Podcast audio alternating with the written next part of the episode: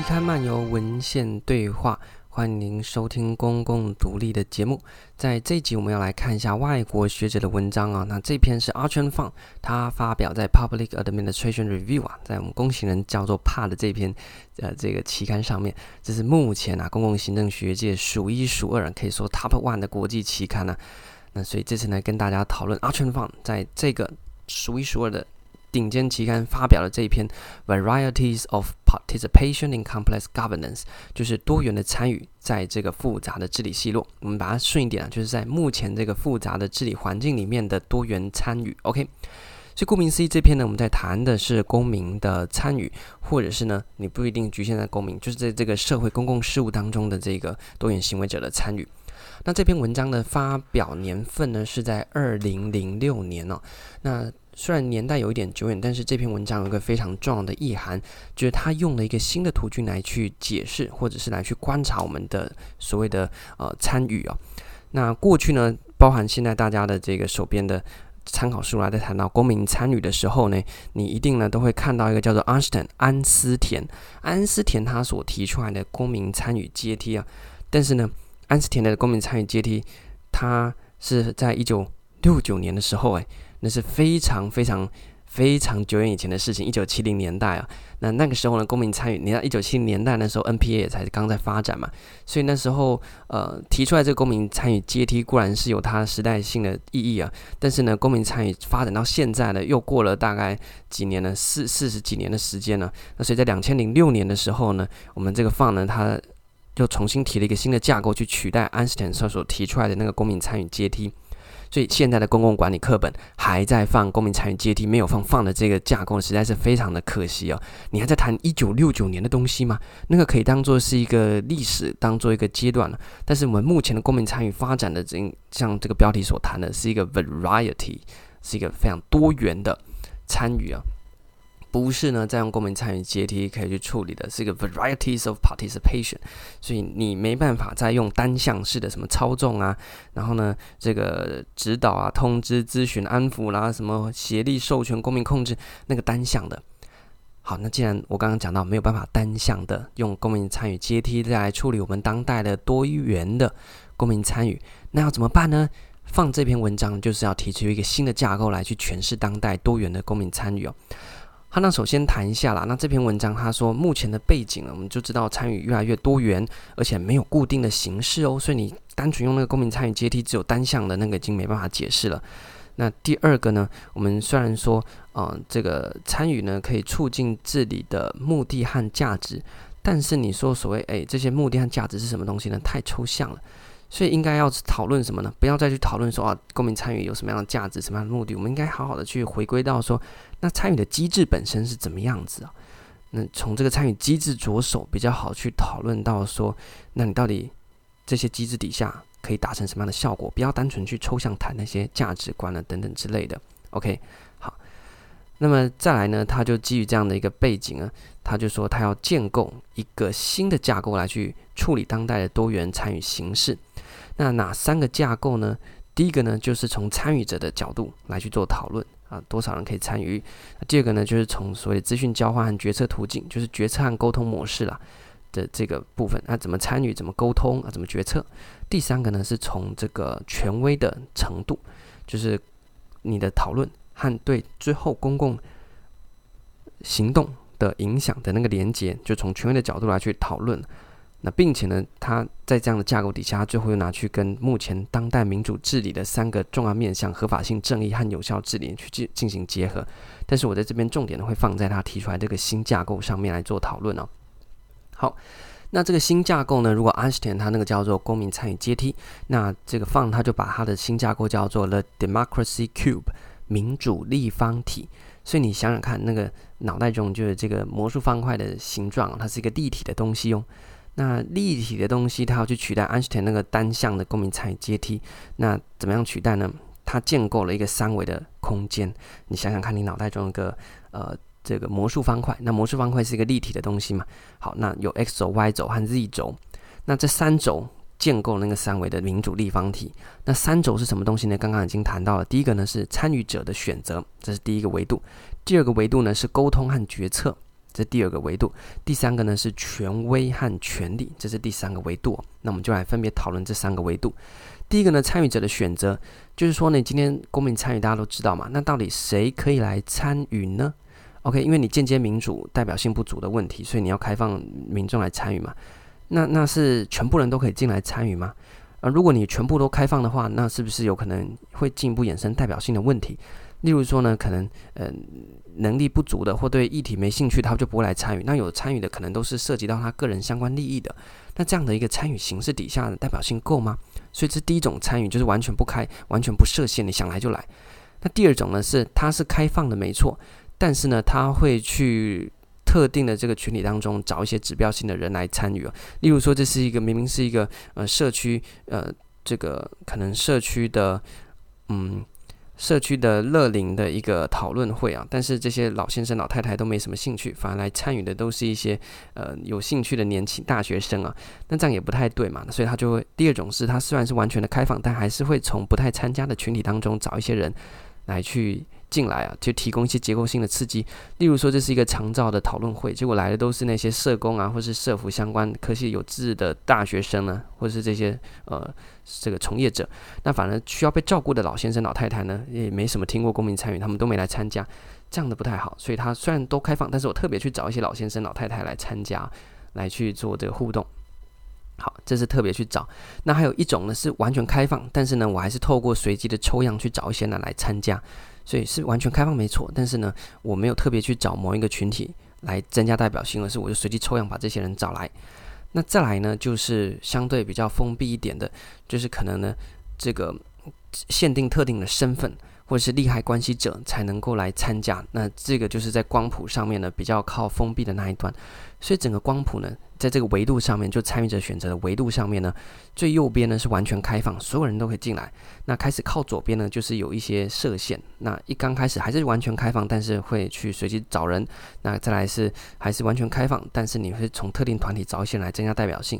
再来就是相对封闭的，你只是在特定的群体里面去找人来参加，以及呢，最后是你有利害相关者或者是被你定义的人才符合这个参与者。所以这是第一个光谱。第二个光谱呢，就是第二个维度啦，叫做沟通和决策。那么沟通和决策的过程当中呢，他谈到说，诶，过去呢，所谓的这个公听会啦，或者是公民参与的，有时候情况就是官官员在上面讲他的嘛，那底下虽然你说你来参与的，但是呢，你就在旁边看而已。OK，你就叫这叫什么呢？旁观者类型。那有一些好一点的情况呢，它可以让你表达意见，但也仅止于让你表达意见。那再好一点的情况呢，你表达意见之后，他可以跟你对话讨论的。OK。那这个呢，又又再好一点，OK。那再来呢，他是说，呃，在这个讨论完之后，这叫做沟通嘛。那进一步的就决策的面向上面呢，有一种呢是单纯我收集你们意见，然后呢大家一起来协商。那这是在大家的意见比较雷同，例如大家都想要盖一个长照据点，大家都有这个想法，那我们就是呢把大家的想法来协商。那另一种一另外一种情况叫谈判协商，那个是说。你想盖长照据点，我想盖幼儿园，那我们两个意见不一样，那这个叫谈判协商。那再来一种是，诶，基本上呢，没有什么你们的空间了，就是我们政府官员和专家去做决策。OK，那这个大概可以这样做区分。就沟通上面是你单纯在旁边听嘞，还是你可以表达意见，甚至可以进行讨论的？那就决策上呢，你是大家利益一致，我们来进行汇聚的协商，或是利益相反，我们来做谈判协商，或者是最后都是由官员和专家自己说了算了。好，所以这个光谱上面呢，最右边就是呢，呃，你单纯听一听，然后呢，表达表达，没有什么实际效力。那最好的情况底下，另外一个端呢，就是你可以充足的参与，然后呢，充足的去进行这个讨论呢。好，那第三个维度叫做权威和权利了，那就是说你这个到底是呃，能不能把你的讨论结果影响到最后的这个政策？那最。最怎么讲呢？最右边的那个维度啦，那就是讲说你在参与的时候呢，你是希望获得个人的好处。那在最左边的情况底下呢，你是希望我有一个直接的权威来去影响。OK，再讲一次哦，你来参与的时候呢，你是单纯谋求个人的好处。那最右边情况是你来参与是为了谋求共同的好处。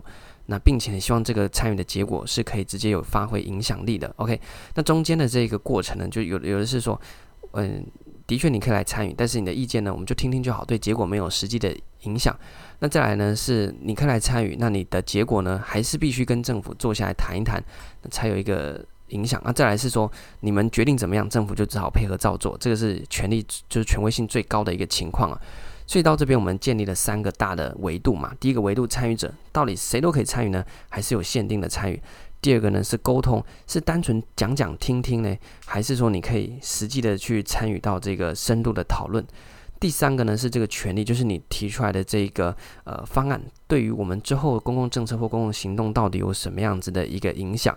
这三个维度就建立了那个民主的立方体，那我们就可以透过这三个维度的表现来去讨论不同的呃这个民主参与的形式。那么他在后面呢，就用了所谓当代民主行政或民主治理的合法性啊、正义原则啦和效能性这三个角度来去做讨论哦。啊、但是呢，我这边就没有要细讲这部分。如果你有兴趣的话，你去下载原文来看。那我这边要讲的是比较符合我们台湾的情况，所以后面这一段呢是我自己加的。例如说呢，你现在要推动这个省域参与式预算了，对不对？好，那参与式预算你要开始推动，那你就可以去，或者是你要观察一个参与式预算的呃这个个案，那这个民主立方体就可以帮助你来讨论。你用 Einstein 的那个公民参与阶梯啊，太单调了，很难解释，因为不同地区的。呃，参与式预算的内容也很复杂嘛。